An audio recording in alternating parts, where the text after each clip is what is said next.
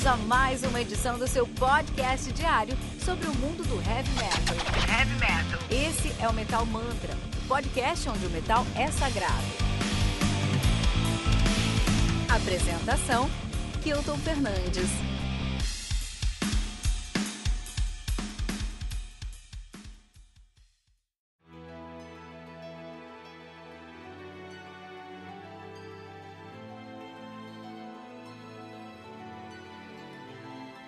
Sorella Minori, do Terra Maze, lançada no dia 11 de maio pela Nightmare Records, é responsável pelo lançamento de discos aí como Simple Chaos, do Fracture, Between the Madness, do Vengal e A New Identity, do Agent. Puta, cara, quanto tempo eu não escuto Agent, cara? Eu escutei muito esse disco, A New Identity, do Agent. Eu vou, vou colocar pra escutar de novo, que tô com saudade desse disco. Sorella, Sorella Minori, que conta com quatro músicas, totalizando 40 minutos de play. Sim, por que não? Por que não, cara? O Terra Maze, que é uma banda de progressive metal de Gilland, Victoria, na Austrália, nativa aí desde 93. De fato, antes disso eles se chamavam Terror Maze, só que aí eles assumiram uma, uma, uma, uma postura cristã, né? uma atitude cristã, mudaram o nome de Terror Maze para Terra Maze estão nativa aí desde 93 sob esse nome, né? Muito legal. Os caras têm uma discografia interessante a ser discutida, bem grande. Eles têm o Doxology de 95, Tears of Dust de 98, Enhidunia de 2012, Exoteric, Esoteric Symbolism de 2014, Her Halo 2015, Are We Soldiers 2019, esse disco aqui a gente resenhou, I Wonder 2020, esse disco a gente resenhou, Sorella Minori 2021, esse disco que resenhou. Os caras estão muito pro, produtivos, os caras estão produzindo demais, cara. Banda formada por Dean Wells na guitarra e no vocal, ele também toca no Meshiak. Andrew Cameron no baixo, também toca no Meshiak. Nick Ross na bateria. Chris Zulpa, que toca no Seventh Dan Counterforce na guitarra. Olha aí, muito bom. Legal, né? Lembrando que no Metal Mantra você pode encontrar o Metal Mantra em qualquer agregador de podcast que você ouvir, buscando por Metal Mantra Podcast, no Twitter, no Facebook e no Instagram, buscando por arroba Metal Mantra Pod, no Telegram, que é o t.me barra Metal Mantra Pod, nosso site que é metalmantra.com.br. Aqui no Metal Mantra, todos os dias, segunda a sexta, tem uma resenha comigo, Kilton Fernandes. Você tem o Ritual Metal Mantra, de segunda a sexta também, às 18 horas, com o time do Metal Mantra e um convidado especial. Tribuna, que é a nossa temporada com convidados do mundo de peso do mundo do heavy metal. E o Radar Metal Mantra todos os sábados às 18 horas com Fernando Piva. Vamos falar um pouquinho de prog metal hoje, vamos falar um pouquinho de prog metal. Três discos aí de prog metal para você, tá? Então vamos começar com Mask of All Misery do Meshiach, álbum lançado no dia 15 de novembro de 2019 pela Mascot Records. O álbum conta aí com 10 músicas, totalizando 51 minutos de play. O Mexia, é uma banda de progressive thrash, os caras são de Melbourne, na Austrália, nativa desde 2014.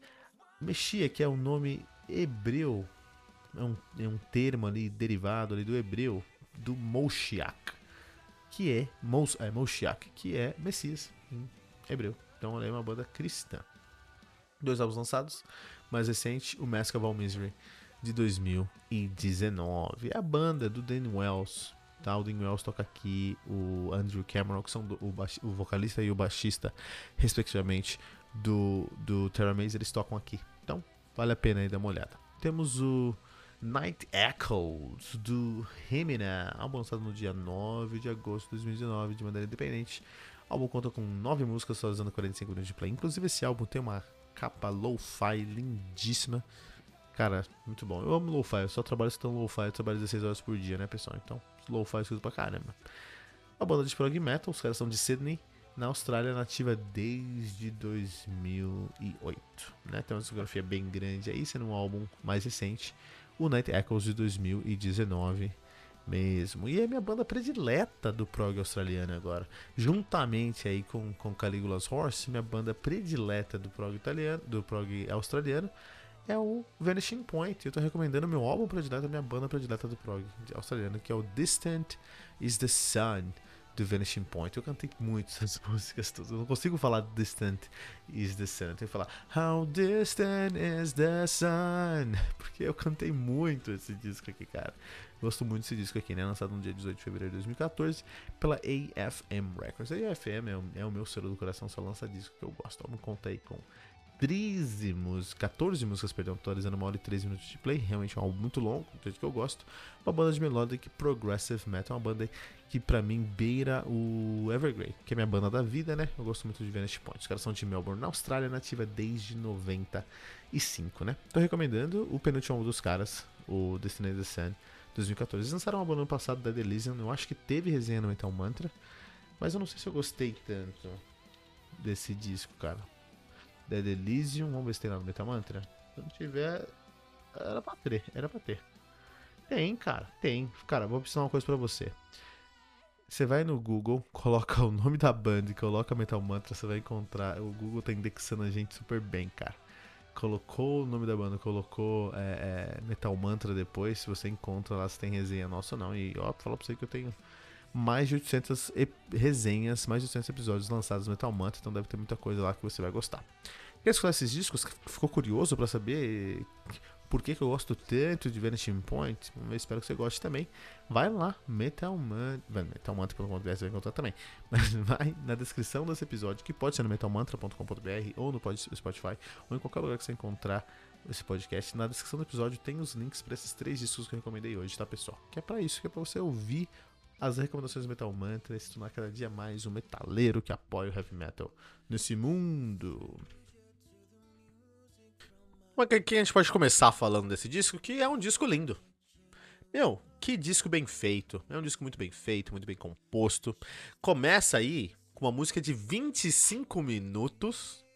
Olha aí, eu adoro músicas grandes, né? A gente, a gente chama de música de, de de Leviatãs do metal, né? Então a gente vai ter ali o Octavarium, a gente vai ter é, Divine Wings, Octavarium do DT, né? A gente vai ter Divine Wings of Treasury do, do Symphony X, muitas outras também.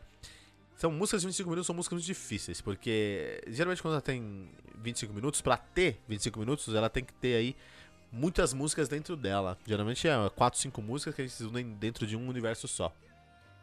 No caso aqui da Sorella Minori, né? É, de fato, sim, uma música muito consistente, que tem muita coisa dentro dela, tem muitas músicas dentro dela, né? Você encontra isso aqui. Temos até três vocalistas é, convidados nessa música. Nós temos o Nathan Peachy, que era vocalista do Terra Maze, hoje ele tá no do Trigger, né? Temos o Silvio Massaro, que é o vocalista do Vanishing Point, a minha banda predileta da Austrália, e juntamente com Caligula Horse, com certeza. E temos a Jennifer Borg, né, do Divine Ascension, também da Austrália. Então temos três vocalistas, é, tem uma história maior, uma música maior, tem algumas músicas dentro dela, tem umas coisas mais agressivas, tem umas coisas mais lentas, tem interlúdios. Realmente é uma música de 25 minutos que tem cara de música de 25 minutos, né? Beleza, preciso falar sobre isso. Agora, a partir desse ponto, eu acho que eu tenho algumas críticas, que eu, é muito difícil criticar músicas, bandas aqui no Metal álbuns aqui no Metal Mantra, porque é, eu falo sobre 5 álbuns por semana, só que saem 50 álbuns por semana. Então eu sempre tento pegar as melhores coisas. Às vezes eu tenho que pegar uma coisa que tem coisas legais, tem coisas ruins, e aí eu tenho que falar. Tem que falar mal quando tem que falar mal, tem que criticar, né? Então é isso. E o grande problema desse disco é o conteúdo desse disco, cara. Porque, na minha opinião, eu acredito que o conteúdo precisa ser coerente com a produção do disco. E esse disco aqui não tem um conteúdo que é prometido pela grandeza da produção. Ou pelo menos esse conteúdo não é claro o suficiente, tanto nas letras, como nos videoclipes, quanto no conceito em geral, tá? Então, isso é um problema. Porque talvez tenha o conteúdo lá, mas o conteúdo não tá claro. E por isso, e, e, e não só isso, o conteúdo que a gente consegue absorver é muito menor do que o conteúdo, do que a produção que eles entregam. A produção desse disco é incrível, isso é indiscutível. Isso aí não tem que falar. Os caras fizeram uma produção magnânima, perfeita, não tenho que reclamar dessa produção aqui não. Musicalmente falando é muito bom. Agora, o conteúdo não chega, o conteúdo não é coerente, o conteúdo não conversa com isso. Ó, inglês é meu idioma, é minha primeira língua, tá? E eu não consegui entender o sentido da música, o sentido das letras, o sentido da, da do clipe. Eu entendi as letras, logicamente, não tem problema nenhum com isso. Mas não tem sentido. Eu me senti. Eu, eu, cara, escutando o Sorala Minori do Terra Maze, Eu me senti escutando para, uh, uh, Paramore, cara, né? Paramore da Hayley Williams. Que é que tem uma mina incrível cantando, a Hayley Williams canta demais, mas as músicas não fazem sentido nenhum. Ele começa a falar e parece que. Parece Javan, sabe Javan? Então, as, as letras são lindas, as músicas são lindas, mas não tem sentido, né, cara? É mais ou menos o que você encontra aqui. Não faz. Eu não consegui encontrar. Eu suspeito que o disco, que essa música e o disco em si, fala de uma história de amor. E suspeito que seja uma história de amor bem dramática. E dá pra sentir isso pelo, pelo Dim Wells, né? Realmente é um, que ele se entrega, ele chora ali, tem uma entrega muito forte. Então realmente é uma música. Cara, o cara tá sofrendo, ele tá passando por um relacionamento aí sofrido, cara, sofrido. Mas a letra não é tão dramática assim, cara. Sabe, não tem tanta dor aí nessa letra, cara. É tipo, meu, eu tô mal, eu tô mal. Chega um camarada na sua casa, eu tô mal, eu tô ruim, cara. Meu, aí ela acabou comigo e tá horrível, cara. E é difícil, cara. É, tô passando por um momento difícil. Não, mas fala pra gente o que tá acontecendo aí. Cara, eu tô muito mal. Eu tô, eu tô quase perdendo minha vida. Meu, tá me preocupando. Fala o que tá acontecendo com você. O cara olha pra você e fala: Meu, ela tá olhando o mundo pelos meus olhos agora. Que isso, cara? O que você tá querendo falar? Não tô entendendo. Não tô entendendo o que você tá falando pra mim. Então, é, isso aqui eu acho que até é um ponto negativo, porque isso me lembra muito o grande problema, na minha opinião, do emocore e dessas, dessas bandas um pouco mais é, adolescentes, né? Que são bandas que trazem aí uma carga dramática muito forte, uma carga emocional muito forte. Eu até falei sobre isso com a Dani B, lá do, do, do uh, locadora do Trash, né? Falei, puta, então, My Chemical Romance, por exemplo, é uma banda que ela gosta muito, né? E as coisas que eu escutei do My Chemical Romance, dá pra perceber que tem um trabalho, dá pra perceber que tem um, um projeto ali um projeto dentro de uma proposta e dentro da proposta eles entregam, tá ótimo, não é o que eu gosto, mas é uma proposta, eles, eles prometem X e entregam X. E tá dramático, eles, os caras choram ali, tem uma coisa, eles estão se entregando ali, mas quando você vai entender, é um amor adolescente. Então é aquela coisa de adolescente de estar tá realmente exagerado e se matar por uma coisa que nem é tudo isso. Fazer uma tempestade enorme, uma coisa que, puta, daqui dois anos você nem vai lembrar direito, né? É. E eu sinto isso aqui. Eu sinto que é uma produção muito bem feita. Que produção incrível. E é uma pena porque eu gosto de Terror Maze pra caramba. Eu acho que eles estão produzindo muito bem nos últimos anos. Eu gosto de Terror Maze pra caramba. Eu acho que eles fazem um puta trampo. Esse disco é indiscutivelmente muito bem feito. Esse é um disco muito bem feito. É uma obra-prima mesmo, assim. Só que no final do ano, se me perguntarem, eu não vou lembrar. E eu não vou lembrar porque não tem conteúdo coerente ao à produção, entendeu? tem um conteúdo muito simplório e, até desconexo e até complicado de entender assim. Acho que ser complicado é ótimo, mas é aquilo, você precisa entregar, explicar uma coisa. Ah, eu tô aqui com uma ideia de negócio incrível. Se você não consegue explicar a sua ideia de negócio, ela não é incrível. Ela é incrível se você conseguir traduzir essa ideia de negócios dentro de um conceito que todo mundo consegue entender. E se alguém quer saber mais, você tem mais a entregar. E aí eu acho que, que, tem isso, né? Recentemente eu vi uma pesquisa, cara, que me pegou, me pegou, me pegou fundo essa pesquisa, cara. Uma pesquisa de um site de cinema e tudo mais, ele falou nessa pesquisa que quanto mais nós gostamos de algo, menos nós apreciamos aquilo, menos aquilo nos dá prazer. Olha só, então, um, quando uma coisa é só um hobby, a gente gosta. Quando aquela coisa começa a ficar um pouquinho mais séria, a gente gosta menos. Quando aquela coisa se torna coisa, parte da nossa vida, a gente começa a apreciar e ter menos prazer com aquilo. Não no fato de que você, ah, transforma do hobby um trabalho e você não vai gostar. Não. Também, mas não por isso. Ali a discussão era mais, nessa pesquisa, era mais assim.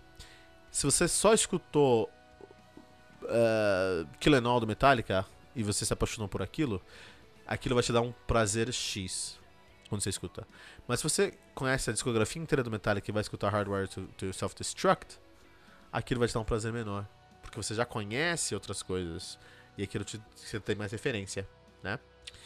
E, eu me pego nisso, cara. Eu falando, puta, eu queria muito voltar no tempo e escutar uh, The Evil That Men Do pela primeira vez. Imagina. Bark at the Moon pela primeira vez. É, Angels Cry pela primeira vez, cara. Imagina como foi. Eu, eu fico imaginando, sabe? É, Eagle Fly Free. Eu queria escutar Eagle, Eagle Fly Free pela primeira vez, novamente, sabe? Já escutei tanto essa música que hoje ela me dá menos prazer. E isso é, é, é e para que, por que essas músicas têm tanta força? Porque elas têm uma posição direta ali, né? Eles trazem uma posição direta, assim. Essa música é isso, tem um poder de síntese X. É, eu prometo isso, entrego isso. acho que faltou isso aqui no Terra Maze, um poder de síntese. Onde parar? Porque a produção tá incrível, mas o conteúdo não acompanha a produção, e acho que isso é um problema, né? Mas é isso, não torna um disco ruim, tá? É um disco muito bom ainda com problemas. Lembrando que aqui no Metal Mantra você pode encontrar o Metal Mantra em qualquer agregador de podcast e procurar, buscando por Metal Mantra Podcast no Twitter, no Facebook, no Instagram, buscando por arroba Metal Mantra Pod, no Telegram, como t.me barra Pod, no nosso site, que é o metalmantra.com.br. Lembrando que você pode Todos os dias, seis da manhã, nós temos a resenha comigo aqui, que eu tô Fernandes aqui no Metal Mantra. Temos o temos o Ritual Metal Mantra de segunda a sexta às 18 horas com o time do Metal Mantra e um convidado especial. Tribuna, nossa temporada com convidados de peso do mundo heavy metal. O Radar Metal Mantra todo sábado às 18 horas com Fernando Piva. Não deixe de compartilhar esse episódio usando a hashtag, hashtag Metal Mantra.